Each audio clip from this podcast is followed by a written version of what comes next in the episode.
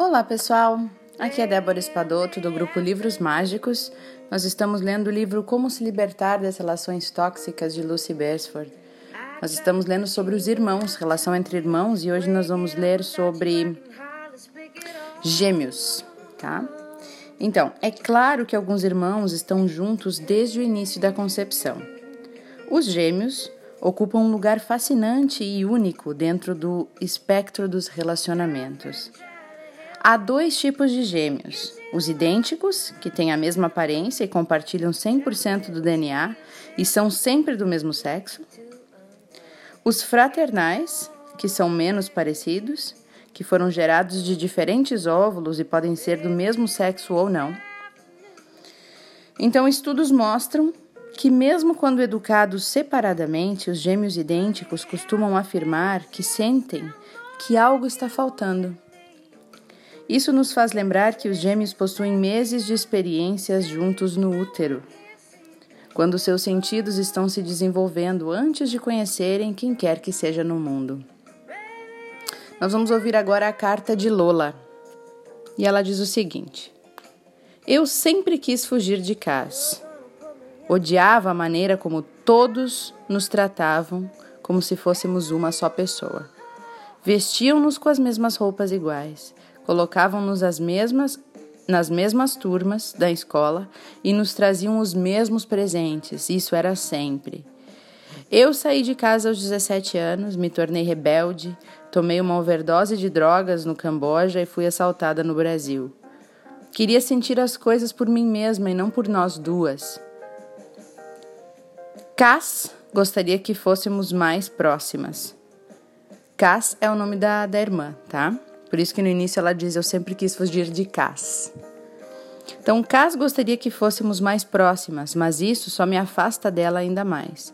Quando ela se casou, quis que eu fosse a madrinha e, que eu, e eu tive que fingir que eu estava em um lugar distante. Na Índia, sem ter como voltar para casa. Eu sinto-me sufocada sendo gêmea da caça, eu não sei mais o que fazer. Atenciosamente, Lola.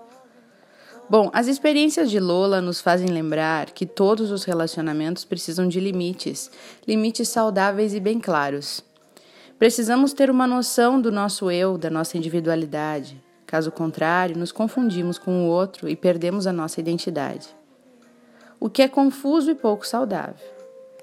Todos nós temos de aprender a nos separar de nossas mães, o que é um processo complicado do desenvolvimento. Mas os gêmeos precisam ainda negociar para separar o eu do nós, que é ainda mais difícil.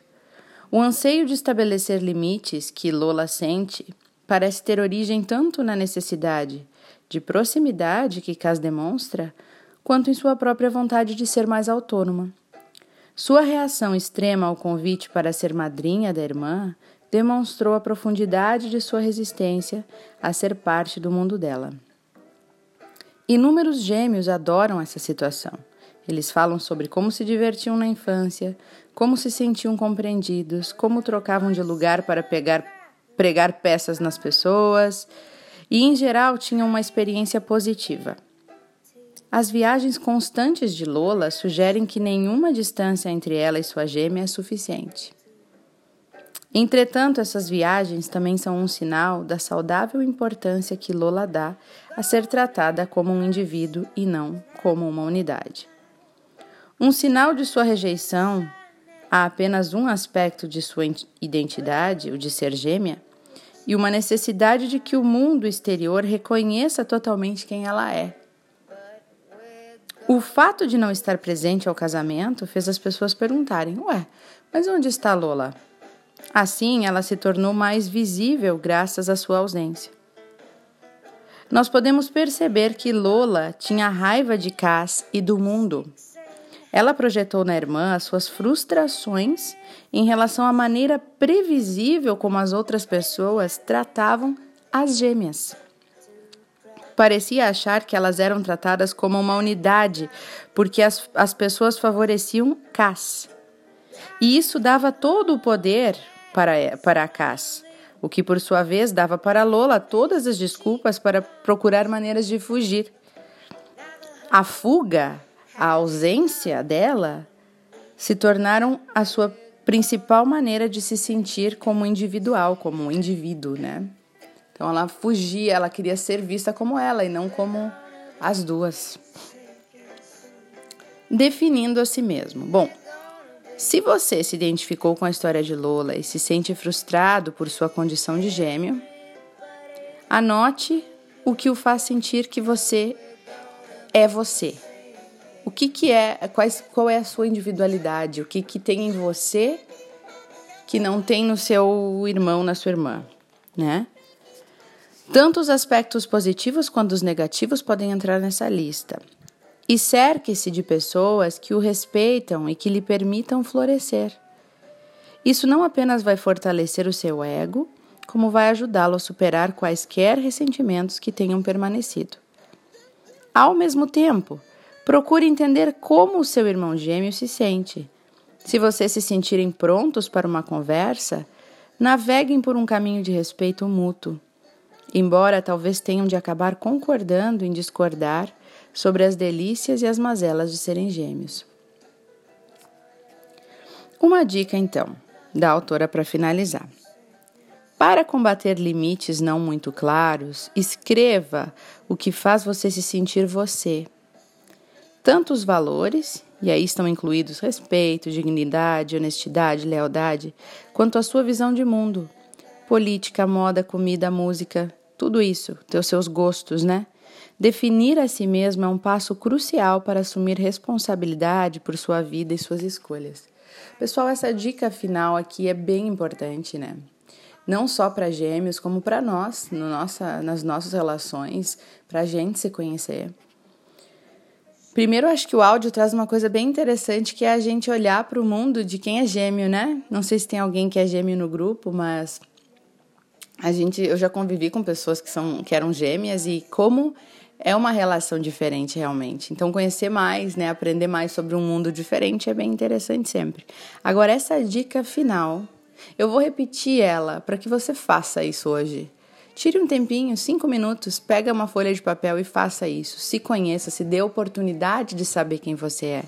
Porque a partir de saber quem você é, você consegue estabelecer os limites necessários para suas relações serem mais saudáveis, né? E não aceitar tudo de todo mundo. Então, para combater limites não muito claros, se você não está conseguindo impor limite nas suas relações, com pai, mãe, irmã, marido, mulher, amigos, escreva num papel o que, que faz você se sentir você. Eu vou lá escrever quem que é a Débora, o que que eu, qual que é a minha identidade, quem sou eu, o que, que eu gosto, o que, que eu não gosto, quais são os meus valores. A Débora é uma pessoa que valoriza tal coisa, que não valoriza tal coisa, que gosta disso, que não gosta daquilo. Definir a si mesmo é um passo crucial para assumir responsabilidade por sua vida e suas escolhas. A partir dessa lista é o seu mapa, você se conhece, você sabe quem você é e o que, que você quer para você. Olha a importância disso. Tira esse dia de hoje para isso. Pega uma folha lá e escreve: Quem sou eu? O que, que me faz eu sentir eu mesmo? Interessante, né, pessoal? E quem ainda não me segue no Instagram, vai lá. Eu posto todos os dias uma dica de um minuto dos livros que eu já li, dos livros que eu estou lendo. É Débora, com H no final, ponto Spadoto. Um beijo grande para todos e até o próximo áudio.